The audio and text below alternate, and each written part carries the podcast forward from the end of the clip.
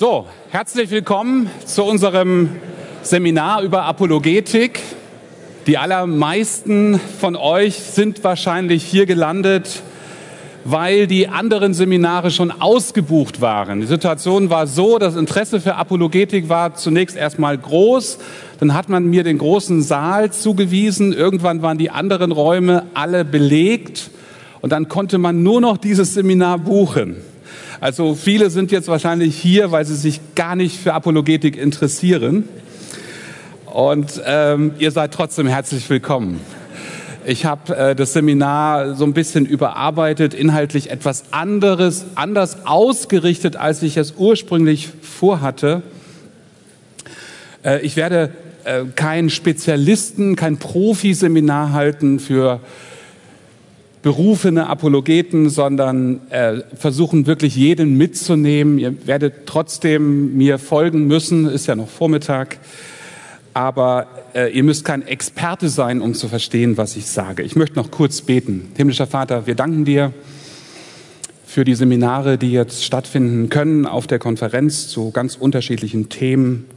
Wir bitten, dass du die Zeiten segnest, dass du durch deinen Geist unter uns bist. Amen. Ja, ich habe jetzt schon viel von Apologetik gesprochen. Was bedeutet das überhaupt? Apologetik kommt aus der griechischen Sprache. Apologeomai heißt sich vor Gericht verteidigen. Also der Sitz des Lebens, ähm, der Sitz im Leben für diesen Begriff ist die Gerichtssituation. Da werden Leute angeklagt, sie werden beschuldigt und das Wegreden dieser Klagen und Beschuldigungen, das ist mit diesem Verb zum Ausdruck gebracht, sich vor Gericht verteidigen. Apologetik heißt die denkerische Rechtfertigung und Verteidigung der christlichen Hoffnung.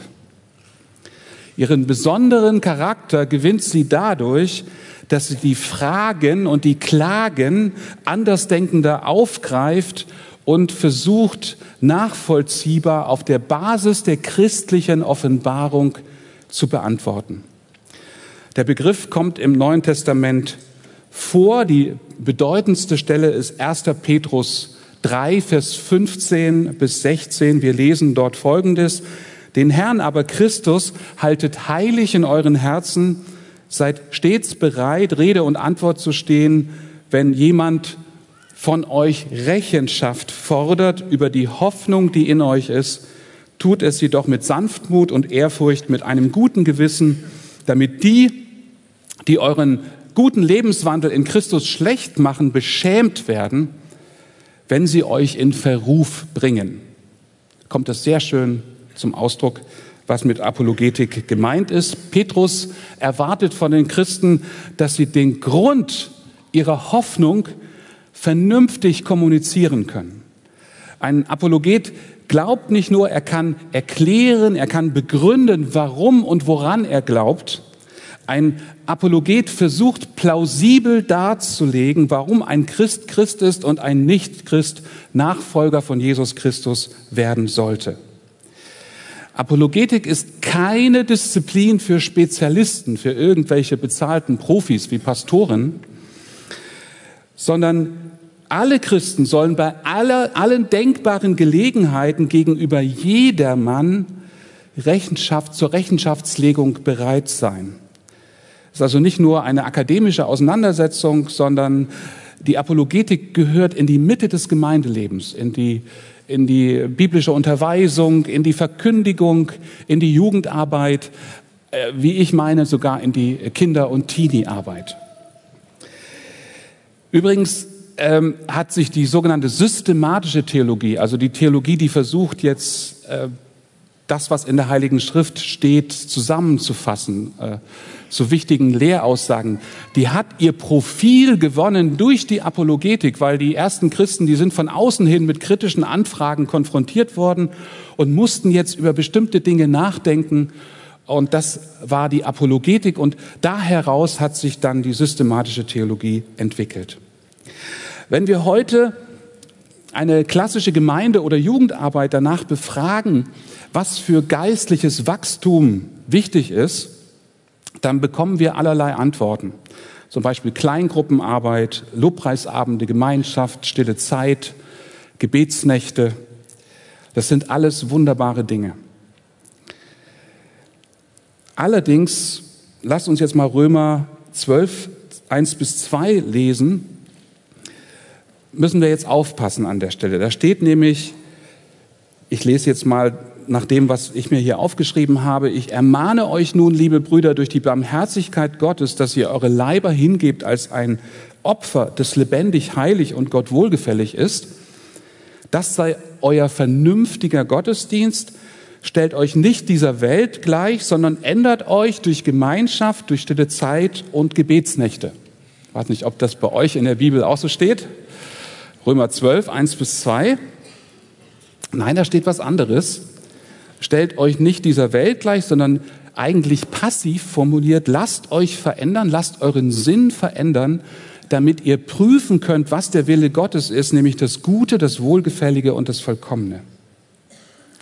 Wenn wir an geistlichem Wachstum interessiert sind, wenn wir als Gemeinde missionarisch ausstrahlen wollen, und das wollen wir hoffentlich, dann sollen wir uns Gott ganz zur Verfügung stellen und ihm die Möglichkeit dazu geben, an der Erneuerung unseres Sinnes zu arbeiten. Das ist ganz wichtig. Paulus und Jesus, sie betonen, dass zum ordentlichen Gottesdienst das Denken dazugehört. Matthäus 22, Vers 37. Wir sollen Gott von ganzer Seele und von ganzem Verstand lieben. Beim Sündenfall ist auch das Denken unter die Macht der Sünde gekommen. Paulus spricht davon, dass unser Denken verfinstert ist. Das ist die schlechte Nachricht von Römer 1. Aber der gleiche Paulus spricht davon, dass dort, wo wir wiedergeboren werden durch den Heiligen Geist, dass wir erneuert werden und dass auch unser Denken erneuert wird. Es wird erleuchtet. Die Alternative zur Verkehrtheit des finsteren Denken ist nicht das Abstellen des Denkens, sondern das gute Denken, die Erneuerung des Denkens. Ich höre da immer wieder Einwände, wenn ich dazu etwas sage. Auf zwei wichtige Einwände will ich ganz kurz zu sprechen kommen. Einmal werde ich immer wieder darauf aufmerksam gemacht, dass doch im ersten Korintherbrief, in den ersten drei Kapiteln, davon die Rede ist, dass die Weisheit Torheit ist. Scheint so, als wenn dort Paulus einen Kampf gegen die Weisheit befiehlt und eben alles eine Sache des Glaubens ist und das Denken gar nicht so wichtig sei. Denn die Weisheit dieser Welt ist Torheit bei Gott, heißt es da, denn es steht geschrieben über die Weisen, fängt die, der die Weisen fängt in ihrer List und noch einmal, der Herr kennt die Überlegungen der Weisen, dass sie nichtig sind. Und das ist alles richtig, was Paulus da schreibt. Aber wir müssen hier aufpassen, er verwirft hier nicht jede Weisheit, jede Sophia, die Alternative zur falschen Weisheit ist nicht die Weisheit der Welt, sondern die Weisheit Gottes. Es geht also nicht um das Aufhören mit dem Denken, sondern es geht darum, äh, nicht der Weisheit der, die Weisheit der Welt anzubeten. Zweitens, wir sollen uns ja nicht auf den Verstand verlassen. Das höre ich auch immer wieder. Sprüche 3, Vers 15. Verlass dich auf den Herrn von ganzem Herzen und verlass dich nicht auf deinen Verstand. Da haben wir es doch. Verstand ist ganz klar in seine Schranken gewiesen. Der Verstand steht dem Glauben im Weg. Nein, der Autor warnt uns im Sinne des Sündenfallberichtes davor, den Verstand autonom zu gebrauchen, den Verstand losgelöst von Gottes Gedanken zu gebrauchen. Das christliche Denken ordnet sich der Offenbarung Gottes unter. Das christliche Denken ist, so kann man das sagen, gläubiges Denken. Sprüche fordern uns nicht nur dazu auf, ähm, nicht alles auf den autonomen Verstand zu setzen, sondern sie fordern uns auch dazu auf, nach Weisheit zu suchen, wie man nach Silber sucht, wie man nach Gold sucht. Einfach zu wissen, was Gott denkt. Also Sprüche 2, 1 bis 6 ist da ein ganz, ganz wichtiger Text. Da steht davon, dass wir das tun sollen um zu verstehen, was Gott will, um zu verstehen, wie diese Welt funktioniert, um zu verstehen, was Gott über diese Welt denkt. Also wir sollen, um es kurz zu machen, als Gläubige nicht mit dem Denken aufhören, sondern lernen, christlich zu denken. Gott zeigt uns durch seine Offenbarung, durch das christliche Denken, dass die Weisheit der Welt in letzter Analyse Torheit ist.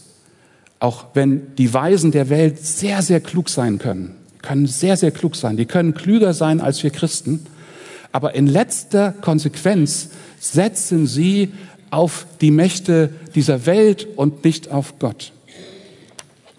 Die Grenzen der Apologetik, ähm, das will ich ganz kurz machen.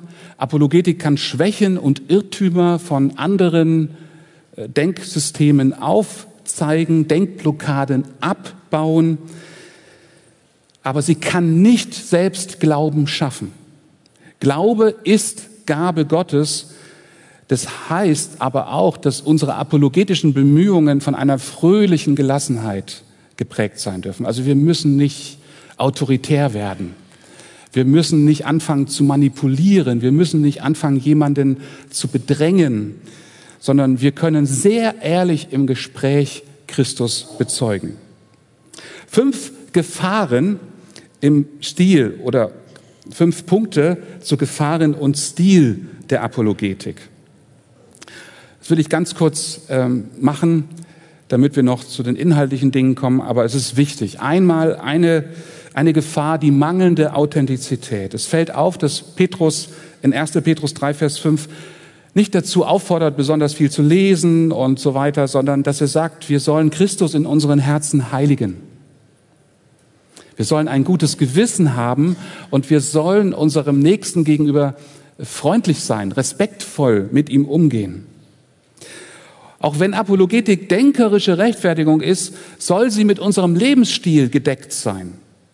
Skeptiker und Kritiker sollen erkennen, dass Christus, dass sie, dass sie ihren, dass Christen ihren Überzeugungen gemäß leben. Und sogar dann, wenn sie Nachteile in den Kauf nehmen müssen. Ein Apologet weiß also, wovon er spricht. Er hat eine angemessene Vorgehensweise, eine Methode, sagt man auch, und er hat einen entsprechenden Charakter entwickelt. B, falsche Vereinnahmung. Ich weiß nicht, ob ihr in eurem Bekanntenkreis so Christen habt, die äh, sich unglaublich intensiv mit Apologetik, Apologetik beschäftigen. Vielleicht macht ihr es selbst auch. Ich habe einige Freunde verloren, die haben sich so intensiv mit bestimmten philosophischen Denkweisen auseinandergesetzt, so intensiv mit Leuten beschäftigt, die sie eigentlich widerlegen wollten und aufgehört, die Bibel zu lesen oder vielleicht den Gemeindekontakt zu verloren. Und wisst ihr, was passiert ist? Sie sind vereinnahmt worden durch die Weltanschauung, mit der sie sich anfänglich kritisch beschäftigen wollten. Da müssen wir aufpassen, ähm, dass sich einlassen auf nichtchristliche Denkweisen ist nicht immer so ganz ungefährlich. Und wir dürfen jetzt nicht irgendwelche prominenten zeitgeistlichen Strömungen versuchen, mit dem christlichen Glauben zu versöhnen, sondern wir müssen aus dem Glauben heraus Antworten geben auf die Fragen, die an uns herangetragen werden. C. Phantomapologetik. Es ist sehr einfach, in zum Beispiel einer Debatte die Argumente eines Gegners so darzustellen, dass sie sich leicht widerlegen lassen. Wir konzentrieren uns auf die Schwächen des Gegners sozusagen. Das ist nicht das, was Gott gefällt. Wir sollen respektvoll mit den Leuten umgehen und wir brauchen eine Sorgfalt und Treue und Fairness in der Darstellung der Positionen, die uns nicht gefallen. Wir helfen niemandem weiter, wenn wir uns auf schwache Argumente stürzen und uns vielleicht noch lustig machen darüber, sondern wir müssen die stärksten Argumente der Kritiker untersuchen und versuchen dort äh, Antworten zu geben. Also die goldene Regel, behandle den anderen so, wie du selbst behandelt werden willst, gilt eben auch für die Apologetik. D, lieblose Rechthaberei. Wir handeln als Apologeten aus einem Motiv der Liebe heraus. Apologetik ist Liebesdienst. Es geht hier nicht darum, dass wir Debatten gewinnen. Es geht nicht darum, dass wir den Eindruck erwecken, die Klügeren zu sein und so weiter. Wir, äh, wir, wir hören auf den Andersdenkenden. Wir haben ein echtes Interesse. Wir äh, nehmen uns Zeit, ihm zuzuhören. Wir haben die Bereitschaft zu verstehen, wie er die Dinge sieht. Wir wollen nicht Argumente gewinnen, wir wollen Seelen gewinnen. Unser Gegenüber soll mit dem Schöpfer versöhnt werden, nicht mit dem, was wir denken. Und deswegen ist es wichtig, dass wir immer wieder auch demütig zurücktreten und äh, dass wir die frohe Botschaft verkündigen und dass wir uns nicht äh, sozusagen verzetteln in Diskussionen, die die eigentlichen Fragen nicht beantworten. E, Hochmut. Christen leben von der Gnade Gottes Deshalb schreibt Paulus im Epheserbrief, denn durch die Gnade seid ihr gerettet aufgrund des Glaubens, nicht aus euch selbst heraus, sondern Gottes Gabe ist es, nicht durch eigenes Tun, damit sich niemand rühmen kann. Gottes Erkenntnis und die Liebe zu Gott sind Geschenk und nicht verdiente Leistung. Und wir Christen sind weder klüger noch besser informiert als Menschen, die Jesus noch nicht kennen. Wir sind ihnen noch nicht mal moralisch überlegen, sondern wir sind abhängig von Gottes Güte und Gnade, von dem Evangelium. Und das soll auch die Art und Weise prägen, wie wir mit den Menschen reden. Wir sollen nicht arrogant und hochmütig auftreten, sondern mit einem Geist der Sanftmut, mit einer gewinnenden Einstellung. Drei Ausrichtungen der Apologetik, das ist der sechste Punkt. Es gibt die reflektierende Apologetik, die richtet sich nach innen die richtet sich an die Gemeinde, an die Christusgläubigen in der Gemeinde. Warum ist das so wichtig? Das ist eigentlich gar nicht so schwer. Wir in der Gemeinde schauen Fernsehen. Wir lesen Bücher. Wir sind Netflix-Abonnenten. Wir gehen zur Schule. Wir gehen an die Uni und wir werden mit ganz vielen Fragen konfrontiert. Auch in der Gemeinde. Und diese Fragen arbeiten an unseren Seelen. Und dann kommen irgendwelche Leute und verkündigen vielleicht, dass Jesus eben doch nicht Gott war, sondern dass er nur ein Engel war und so weiter. Solche Dinge kommen in die Gemeinde hinein und die müssen jetzt, diese Anfragen müssen beantwortet werden. Auch Gläubige haben Zweifel und werden durch leere und verführerische Gedankengebäude angefochten.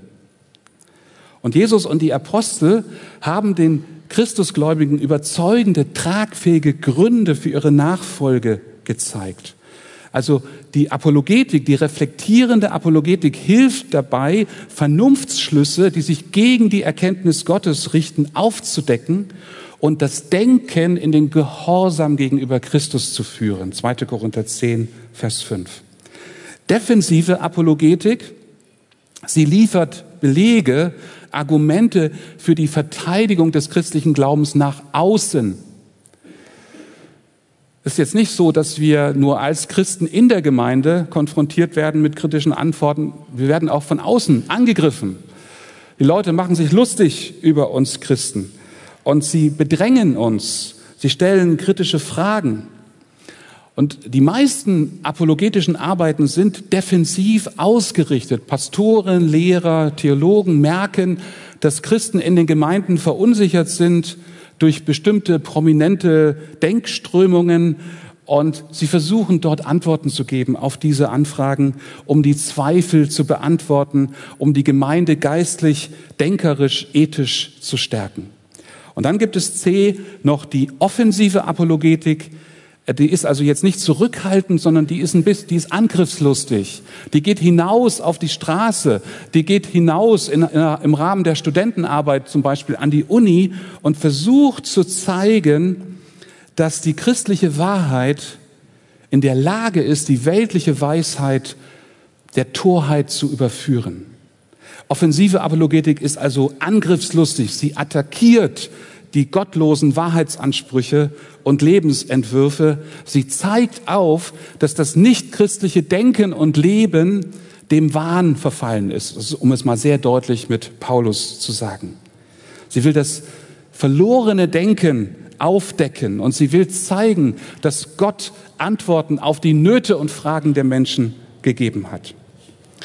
Jetzt kommen wir zu vier Typen oder Schwerpunkten der Apologetik. Wir sind gleich bei den Inhalten, bei den praktischen Fragen. Es gibt meines Erachtens vier Typen oder Schwerpunkte in der Apologetik. Die rationale Apologetik, da steckt der Begriff Ratio drin, Verstand, Vernunft, fragt nach dem Wahren. Hier geht es also um die Wahrheitsfrage. Zum Beispiel die sogenannte Theodizee-Frage, äh, die Frage nach der Gerechtigkeit Gottes angesichts der Ungerechtigkeit in dieser Welt. Die imaginäre Apologetik fragt nach dem Schönen. Hier geht es um die Ästhetik, darum, warum der christliche Glaube Schönes und Schönheit hervorbringt. Menschen sind schöpferische Wesen und es gibt eine Sehnsucht nach Schönheit. Und in diesen Schwerpunkt der Apologetik gehört zum Beispiel all das, was mit Literatur oder auch mit Kunst zu tun hat. Imaginäre Werke von Christen haben enorm viel Einfluss gewonnen. Denken wir an John Bunyans Pilgerreise. Ja, was für ein kreatives Buch. Eines der meistgelesenen Bücher überhaupt. Und er hat eine ganz neue Form des Romans geschaffen und unglaublich viele Leute erreicht. Oder äh, Robinson Crusoe von Daniel Defoe oder viele Werke von C.S. Lewis. Das ist eine, eine ästhetische, eine imaginäre Apologetik. Dann gibt es die moralische Apologetik, sie fragt nach dem Guten. Es geht um moralische Fragen. Fragen um Sterbehilfe, um Krieg und Frieden oder Abtreibung und andere Themen. Und es gibt viertens die kulturelle Apologetik. Da steckt von allem etwas drin. Also gefragt wird nach der Bewährungsfähigkeit des christlichen Glaubens im Alltag. Wenhoser hat mal gesagt, die Demonstration der christlichen Wahrheit mit unserem ganzen Sein, mit Vernunft, Wille und Emotionen, das ist kulturelle Apologetik. Sie versucht, unsere Lebenskultur zu verstehen und sie versucht, vom Evangelium her, von der biblischen Offenbarung her, Antworten zu geben auf diese Fragen. In der Schule, an den Unis, in der Kunst, in der Wirtschaft oder auch im Film. Die meisten von uns gehören in die Kategorie kulturelle Apologetik. Das ist unsere Herausforderung. Die wenigsten von uns sind Spezialisten, sondern bei uns findet sich von allem etwas. Wir suchen nach Antworten, nach bewährten Antworten in den Fragen des Lebens, in der Frage nach dem Tod, in der Frage nach der Schuld, in der Frage nach der Wahrheit, in der Frage nach der Schönheit und so weiter. Ist das lebbar als Christ? Was sagt die Bibel dazu? Das, das beschäftigt uns als kulturelle Apologeten. Wir wollen mal zwei Beispiele durchgehen, die alle gut nachvollziehen können. Die sind also nicht zu anspruchsvoll, aber ihr müsst jetzt trotzdem auch genau zuhören. Zwei Praxisbeispiele dafür, warum Apologetik äh, so wichtig ist. Ähm, ich habe einmal das Beispiel mitgebracht, das Relativismusargument. Wir sind heute konfrontiert mit sogenannten Argumentationsfiguren, die unglaublich verbreitet sind, der eine unfassbare Wirkung entfaltet haben. Die Wirkung ist so stark, dass fast, ja nicht alle, aber viele Menschen, denen wir begegnen, davon überzeugt sind, dass das so ist, dass das so richtig ist, dass man gar nicht anders darüber denken kann. Der Relativismus bestreitet, dass es absolute Wahrheiten gibt. Die Wahrheit hängt laut Relativisten von der Sichtweise des Beobachters ab, von der Position des Beobachters. Einige äh, Beispiele für diese Argumentationsfiguren. Wahrheit ist immer relativ. Habt ihr alle schon mal gehört? Wahrheit ist immer relativ. Im 20. Jahrhundert haben die Geschichtswissenschaftler endlich erkannt, dass es keine historischen Wahrheiten gibt. Es gilt absolut, dass es nichts Absolutes gibt. Sicher können wir nichts wissen. Fällt euch was auf bei diesen Aussagen? Wenn die Aussage, die hier gemacht wird, auch für sie selbst gilt, haben wir einen formalen Widerspruch. Wenn es stimmt, was behauptet wird, dann ist es notwendig falsch. Wenn alle Behauptungen nur relativ gültig sind, dann betrifft das auch die Behauptung, dass eben alles nur relativ gültig ist. Das ist übrigens nichts Besonderes. Das hat Sokrates schon gewusst. Es gab da einen Schüler von Protagoras, der ist mit dem Argument an ihn herangetreten, an den Sokrates. Und der Sokrates hat das beantwortet, das kann man nachlesen in einem seiner berühmtesten Werke. Sollten wir vielleicht sagen, dass dein Glaube, also dein Argument, dass Wahrheit immer relativ ist, dass sie für dich Wahrheit wahr ist, aber nicht für unzählbar viele andere? Das Argument ist unglaublich viel verbreitet und das zeigt das zweite Beispiel, das sogenannte Skeptizismus-Argument. Das ist sehr stark verwandt mit dem Relativismus-Argument. Äh, selbst dann, wenn es eine absolute Wahrheit gäbe, dann können wir sie nicht erkennen. Dann verstehen wir nicht, was die Wahrheit ist. Und dieses Argument ist inzwischen auch in christlichen Kreisen sehr verbreitet. Ich habe ein Beispiel mitgebracht aus einem christlichen, aus einer christlichen Bildungseinrichtung. Dort ist Folgendes passiert. Die Professorin fragt ihre Studenten, hält sich jemand für Gott? Hält sich jemand für Gott? Ja, nun, wie wird die Antwort ausfallen, wenn man das zum Beispiel an einer Bibelschule fragt? Keiner wird sagen, ich bin Gott oder sowas. Also keiner hat sich gemeldet. Und äh, dann sagt sie Folgendes. Gott kennt die Wahrheit groß geschrieben. Wahrheit groß geschrieben. Alle Wahrheit ist Gottes Wahrheit. Gott ist die Wahrheit. Aber keiner von euch ist Gott. Daher könnt ihr die Wahrheit nicht wissen. Und sie kritzelte das an die Tafel und sie hat dann die Studenten da stehen lassen. Sie ist einfach rausgegangen habt einen schönen Tag. Ja, was wird hier denn vermittelt durch dieses Beispiel? Was ist hier passiert? Nun, die Studenten waren regelrecht verzaubert. Äh, viele gehen mit dem Eindruck nach Hause, ja, ich kann ja sowieso nicht verstehen, was Gott sagt. Das ist übrigens heute die große Frage im Umgang mit der Bibel. Äh, die Bibelkritik im radikalen Sinn, die war vor 100 Jahren, war die äh, sehr aktuell, auch noch vor 60, 70 Jahren.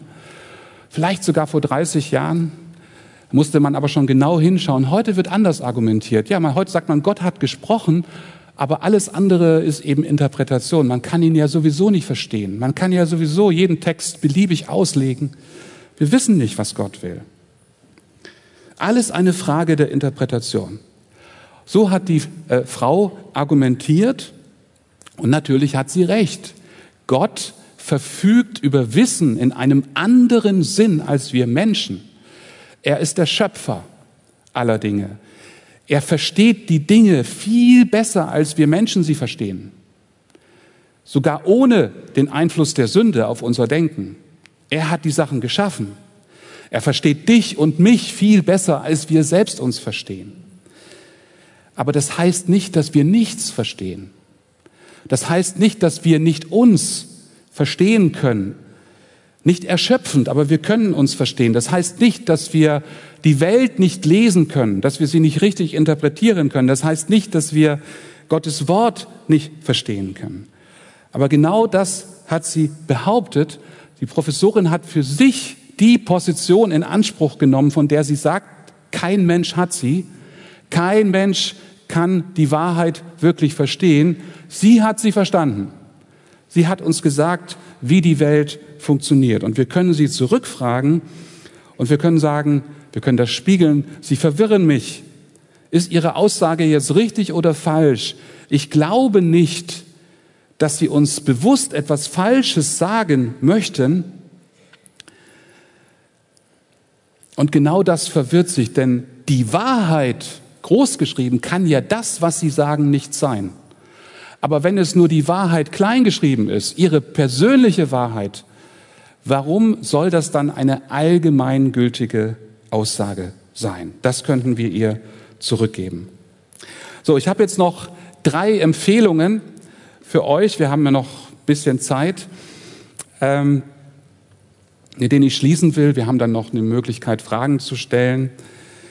Als ich vor 30 Jahren angefangen habe, mich mit Apologetik zu beschäftigen, da war ich persönlich sehr optimistisch. Ja, ich habe gedacht, Mensch, man kann damit viel erreichen. Wir müssen den Leuten nur zeigen, wie wir richtig zu denken haben, und dann wird Gott alles, dann werden sie Gott finden und so weiter. Ich bin heute längst nicht mehr so optimistisch. Ich bin bescheiden geworden. Ähm, es gibt positive Entwicklungen in der Apologetik. Unglaublich viele Bücher sind veröffentlicht worden und trotzdem breitet sich der Zweifel seuchenartig aus. Er breitet sich auch in Gemeinden seuchenartig aus. Das ist mein Alltagsgeschäft. Ähm, wenn ich in Gemeinden zum Thema Zweifel meinen Jugendabend mache oder sowas, ich kriege da ein, ein Feedback und ich weiß, wie hin und her gerissen viele Christen sind weil sie keine Gewissheit darüber haben, dass sie auf dem richtigen Weg sind. Also bescheiden sein, ähm, ich glaube, dass es äh, mehr braucht als eine gute Apologetik. Es braucht Gebet, es braucht wirklich eine geistliche Erweckung. Äh, das kann Apologetik nicht schaffen. Und trotzdem bin ich überzeugt, dass Apologetik helfen kann, dass sie ganz wichtig ist und dass ihr alle auch die Berufung habt, im Rahmen äh, eures Umfeldes irgendwie apologetisch tätig zu werden. Und da habe ich drei Impulse, die ich mitgeben möchte. A, fördert das apologetische Denken in euren Familien. Fördert das apologetische Denken in euren Familien. Stellt Fragen. Wir haben in unseren Gemeinden viele Leute verloren. Ich bin jetzt mal von einem jungen Mann angesprochen worden, beim Mittagessen, der hat mir gesagt, ey Ron, in unserem Jugendkreis haben wir mehr als 50 Prozent der jungen Leute verloren, was die christliche Sexualethik anbetrifft. Und das war eine konservative Gemeinde. Das war eine konservative Gemeinde. Wir haben im Jugendkreis mehr als 50 Prozent verloren. Wie kommt das? Das liegt daran, dass nicht darüber gesprochen wird. Wir delegieren diese Fragen. Wir delegieren das an die Schule. Wir delegieren das an irgendwelche Leute, die dann Experten sind darin und so weiter. Das funktioniert nicht. Der, der arme Jugendpastor, der kann nicht all das klären alleine, sondern wir müssen in den Familien darüber reden. Ich habe mal ein Beispiel mitgebracht, das hat mir meine Tochter, die Naemi, empfohlen. Die schickte mir irgendwann ein Buch, das sie im Studium äh, kennengelernt hat, aus dem Bereich der Pädagogik. Das heißt, denk dir die Welt Philosophie für Kinder. Ein Kinderbuch. Gebt zu, dass ich nur noch wenige Kinderbücher lese, weil unsere Kinder groß sind. Äh, vielleicht mal ein Comic oder so. Ähm, dieses Kinderbuch ist in Frankreich verbreitet. In Deutschland kommt es auch zum Einsatz. Philosophie für Kinder ist ein neuer Trend in der Pädagogik. Und schon der Titel, hört mal genau hin, denk dir deine Welt. Schon der Titel sagt etwas ganz Wichtiges. Das geht so in Richtung Pippi Langstrumpf. Ja? Denk dir deine Welt. Und dann heißt es zum Thema Religion, Seite 54, ich zitiere das mal, welche ist die wahre Religion? Das ist eine sehr gefährliche Frage. Es gibt viele Leute, die absolut davon überzeugt sind, dass ihre Religion die einzig wahre Religion ist und dass ihr Gott der einzig wahre Gott ist. Oft drohen sie anderen Menschen und zwingen sie, zu ihrer Religion überzutreten. Solche Menschen nennt man Fanatiker. Fanatiker sind gefährliche Leute, weil sie sich für Soldaten halten, die im Auftrag Gottes handeln. Sie glauben, es gäbe ihnen das Recht, alles zu tun. Welche Religion ist die wahre Religion, ist zudem eine völlig nichtssagende Frage. Wie kann man entscheiden, ob etwas richtig oder falsch ist, wenn niemand es beweisen, niemand es wissen kann? Es ist eine dumme Frage, genauso dumm, als würde man sich zum Beispiel fragen, ob Englisch wahrer ist als Deutschland. Das ist ein Kinderbuch, das, mit dem auch in Schulen gearbeitet wird. Und äh, diese Kinder, die neigen jetzt nicht dazu, das kritisch zu hinterfragen, was da steht. Ja, die nehmen das erstmal so an, wenn der Lehrer dann nett ist und das so vermittelt, dann, dann sitzt das erstmal. Und dieser Abschnitt ist in vielerlei Hinsicht problematisch. Ich will mal drei Punkte ganz kurz benennen. Erstens wird die Religion ganz selbstverständlich in, der, in den Raum der Ästhetik gerückt. Wie bei Musik. Es geht um Musik oder Sprache. Es ist eine Frage des Geschmacks, wie man eine Religion beurteilt. Also hier wird ein Wahrheitsrelativismus in der Frage der Religion als gewiss vorausgesetzt. Zweitens wird vorausgesetzt, dass man Religion bezüglich ihres Wahrheitsanspruchs gar nicht prüfen kann. Der Skeptizismus gilt als angenommen. Wer etwas anderes darüber denkt, der ist dumm.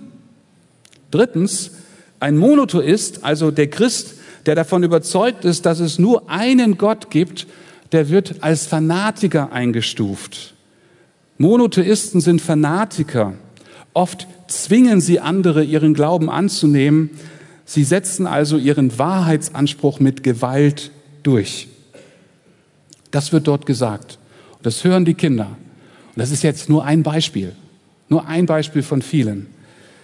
Und äh, da sind wir gefordert, als Christen, als Eltern, als Großeltern, diese Dinge zu besprechen, darüber zu reden, mal Rückfragen zu stellen, auch mal zuzuhören, was denken die Kinder darüber und versuchen von der Heiligen Schrift her auch wirklich Antworten zu geben. Und diese drei Punkte, die lassen sich alle wunderbar einfach äh, widerlegen.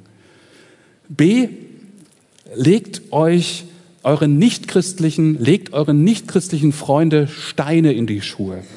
Gregory Kugel hat es einmal gesagt, dass es in der Apologetik nicht darum geht, Menschen zu bekehren, sondern darum, ihnen Steine in den Weg zu, in den Schuh zu legen. Diese Steine drücken, sie stören Denkgewohnheiten, sie zwingen unsere Freunde zum Überdenken dessen, was sie für sicher, was sie für gegeben annehmen. Wir streuen einen göttlichen Samen aus in ihrem Leben und wir hoffen darauf und wir beten auch dafür, dass dieser Samen irgendwann mal aufgeht. Das ist nachvollziehbar für euch. Also es gibt nicht das, das Argument, mit dem wir alle Menschen erreichen, sondern wir stellen Fragen, wir machen Leute neugierig, wir, wir unterbrechen mal ihr Denken, wir sagen, das kann man doch auch anders sehen. Äh, warum gehst du davon aus, dass diese Welt durch Zufall entstanden ist? Ich bin Ingenieur. Äh, für mich ist das schwerer zu glauben, diese Welt ist durch Zufall entstanden, als dass da jemand dahinter eine Ingenieursleistung erbracht hat. Und sowas wirkt, da müssen wir nicht aggressiv sein, da müssen wir nicht unfreundlich sein. Sowas, sowas hinterlässt Spuren. Das sind Steine in Wanderschuhen, die irgendwann richtig wehtun und dann äh, kommt man nicht mehr weiter. Jesus hat das auch gemacht. Er hat seinen Kritikern Fragen gestellt. Und der Punkt C besprecht auch in den Gemeinden, in der Jugendarbeit, aber auch in anderen Kreisen immer wieder auch apologetische Fragen. Jeder Christ soll bereit sein, für die Hoffnung, die Gott ihm geschenkt hat, Gründe zu nennen. Als Christen sind wir berufen, Rechenschaft abzulegen und dafür ist die ganze Gemeinde da. Nicht, dass äh, wir ständig über apologetische Sprachen, äh, Fragen reden, sondern dass wir ganz natürlich diese Dinge immer wieder mal einbauen, dass wir auch mal uns äh, einen Themenabend reinholen, dass wir in der Jugend auch mal diese Fragen wie Zweifel, woher kommt das überhaupt, besprechen, dass die jungen Leute wissen, ja, diese Fragen darf man haben, aber es gibt aus der Heiligen Schrift heraus, es gibt gute christliche Antworten auf diese Fragen. Ich will euch noch ein bisschen Literatur empfehlen. Äh, es gibt natürlich Unmengen von Büchern zum Thema Apologetik. Äh, ich habe hier ein paar aufgeschrieben. Ähm, ich sag mal, ich will die Deutschen empfehlen.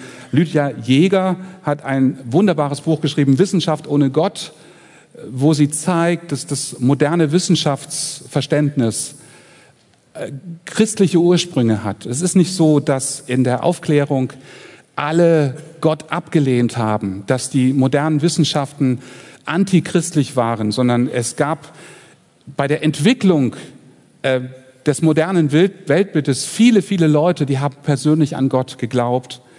Und es gibt keinen Grund, als Wissenschaft, wissenschaftlich denkender Mensch äh, Gott abzulehnen. Äh, sie ist selbst Naturwissenschaftlerin und äh, es ist ein wirklich empfehlenswertes Buch von Tim Keller. Das Buch ist beim Brunnen Verlag erschienen. Warum Gott, vernünftiger Glaube oder Irrlicht der Menschheit? Er ja, hat dort eine interessante Methode. Er zeigt eben, dass, dass der Glaube eben auch auf der Seite der Menschen zu finden ist, die für sich nur Wissenschaft und Wahrheit in Anspruch nehmen. Und man muss dort die richtigen Fragen stellen. Ähm, es gibt von C.S. Lewis äh, eine Menge gute Bücher. Pardon, ich bin Christ. Meine Argumente für den Glauben ist unglaublich weit verbreitet. Ich kann es nicht in allen Punkten empfehlen, aber es gibt unglaublich starke Kapitel äh, in diesem Buch, auch wenn es schon recht alt ist, sehr zu empfehlen. Lutz von Pattberg will ich erwähnen, ehemaliger Dozent an der Freien Theologischen Akademie, der hat ein Buch geschrieben im Namen Gottes oder in Gottes Namen, wo er sich mit Fragen beschäftigt, die einem immer wieder gestellt werden. Kreuzzüge, Inquisition, gerechte Kriege. Was ist da in der Geschichte eigentlich gelaufen? Er äh, hat dort mal wichtige Fakten zusammengepackt und die, die Antworten, die er da gibt und die äh, historisch begründet sind, er ist selber auch Historiker und beruft sich auf andere Historiker, die sind sehr solide. Äh, zwei Bücher will ich noch empfehlen, die schon älter sind, äh, geschrieben von einem Mann, der mich persönlich geprägt hat, obwohl ich ihn nie gesehen habe. Ich habe nur seine Frau kennengelernt, Francis Schäffer. Äh, das eine Buch heißt Gott ist keine Illusion ist im Verlag Brockhaus 1974 erschienen, gab noch mal eine spätere Auflage, die, glaube ich, der Ford Manderlane gemacht hat, der hier auch mit dem FTA Büchertisch vertreten ist. Da geht's um so Grundfragen der Apologetik, 60er Jahre, 50er, 60er Jahre, aber sehr, sehr hilfreich. Und äh, Francis Schäffer, wie können wir denn leben? Ein Buch, das sich mit der Weltgeschichte beschäftigt und äh, eben auch zeigt, äh, wie sich immer wieder innerhalb der Geschichte der Menschheit Vernunft ähm, gelöst hat von ähm, oder umgekehrt, wie, wie, wie, wie, wie irrational die Weltanschauungen gewesen, geworden sind und dass im christlichen Glauben Vernunft, Gefühl, ähm, dass das alles gut zusammenpasst. Jürgen Spieß bekannt aus der SMD-Arbeit, hat als Historiker ein sehr gutes Buch geschrieben, aus gutem Grund, warum der christliche Glaube nicht nur Glaubenssache ist, sondern eine historische Grundlage hat.